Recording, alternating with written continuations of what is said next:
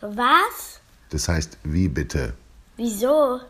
Wie erkläre ich's meinem Kind? Wieso manche Erwachsene nicht richtig lesen und schreiben können. Von Friedhof Küchemann. Zugegeben, das Fremdwort für dieses Problem ist eine Herausforderung auch für Leute, die dieses Problem eigentlich gar nicht haben. Analphabetismus bezeichnet Schwierigkeiten mit dem Lesen und Schreiben. Wer genau hinschaut, entdeckt in dem langen Wort das etwas vertrautere Alphabet, mit dem die Buchstaben benannt werden. Die Vorsilbe an verweist bei den alten Griechen, von denen wir das Fremdwort übernommen haben, auf das Gegenteil. Ein Analphabet ist also jemand, der es nicht so hat mit den Buchstaben. Wobei niemand ein Kindergartenkind so nennen würde und auch Schulkinder, die ja erst lernen müssen zu lesen und zu schreiben, werden nicht so bezeichnet, sondern Menschen, die es eigentlich können müssten.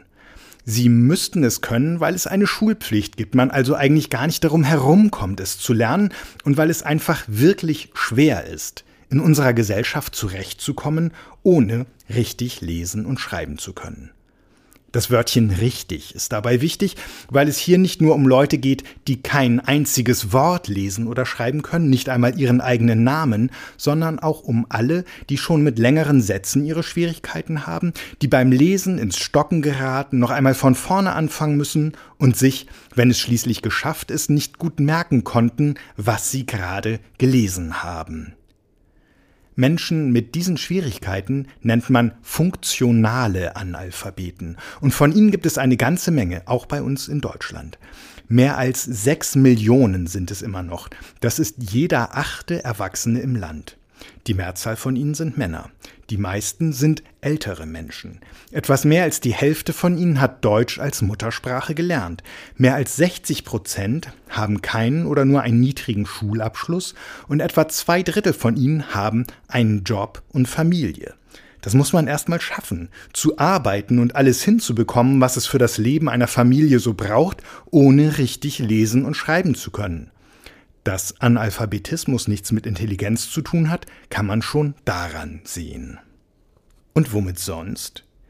Dass in Deutschland alle Kinder in die Schule gehen müssen, heißt noch lange nicht, dass sie es mit gleichen Voraussetzungen tun. Bei manchen wird das Lesen und Lernen nicht so wichtig genommen wie in anderen Familien. Es kommt vor, dass die Eltern wenig Zeit haben oder andere Probleme. Für manche Kinder, bei denen zu Hause nicht Deutsch gesprochen wird, ist es schwieriger, weil sie in der Sprache Nachholbedarf haben und zugleich die Schrift lernen müssen. Die Schule schafft es manchmal nicht, alle Kinder ihren Bedürfnissen entsprechend zu unterstützen und zu fördern. So kann es passieren, dass ein Kind nicht das bekommt, was es zum Lesen und Schreibenlernen braucht. Und manchmal fällt das gar nicht so auf, weil das Kind es zu verheimlichen versucht mit mulmigem Gefühl und sinkendem Selbstvertrauen, weil der Abstand zu den anderen in der Klasse immer größer wird. Heute weiß man viel besser Bescheid über Lese-Schreibschwächen und Angebote für Einzelne, deshalb sind ältere Menschen, in deren Schulzeit das noch anders war, unter den Analphabeten in Deutschland die Mehrheit. Aber es kommt auch heute vor, dass Jugendliche die Schule ganz ohne Abschluss oder mit einem niedrigen Abschluss verlassen und nicht richtig lesen und schreiben können. Andere verlernen es später wieder, weil sie nicht ständig lesen und schreiben. Ihnen fehlt die Übung. Die Unsicherheit wächst und es wird immer schwieriger. Solche Menschen arbeiten meist in Berufen, in denen es nicht aufs Lesen und Schreiben ankommt. Sie verlassen sich bei ihren Wegen, ihren Kontakten, ihren Besorgungen nach Möglichkeit auf das, was sie schon kennen. Und wenn Sie einmal nicht weiterkommen, ohne zu lesen, bitten Sie jemanden und denken sich eine Begründung aus, warum Sie gerade nicht selbst lesen können. Zum Beispiel, weil Sie leider Ihre Lesebrille vergessen hätten. Oder, wenn es ums Schreiben geht, weil Sie sich die Hand verstaucht haben und deshalb Hilfe brauchen.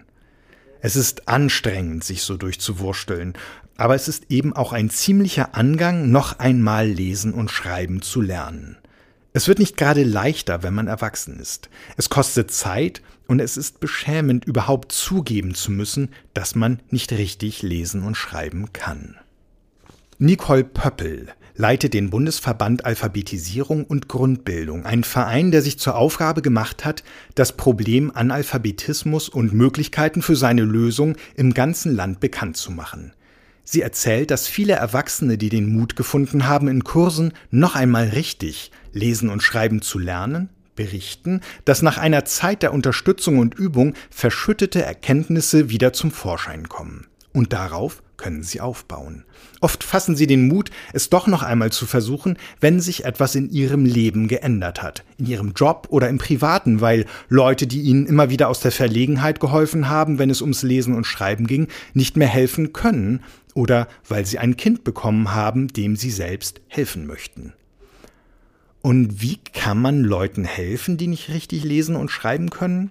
Wichtig ist, dass Sie wissen, Sie sind mit diesen Schwierigkeiten nicht allein, sagt Nicole Pöppel, und dass man ihnen mit Respekt und im Vertrauen begegnet. An diesem Freitag, dem Weltalphabetisierungstag, gibt es in vielen Orten in ganz Deutschland Veranstaltungen zum Thema, Infostände oder Beratungsangebote. Und auch sonst kann man bei Ihrem Verein anrufen und sich beraten lassen, wenn man jemanden mit diesen Schwierigkeiten kennt und nichts falsch machen will, und als Betroffener oder Betroffene selbst. Und alle können sich darauf freuen, wovon viele Leute berichten, die noch einmal neu gelernt haben zu lesen und zu schreiben, dass es sie viel selbstsicherer gemacht hat in vielen Lebensbereichen.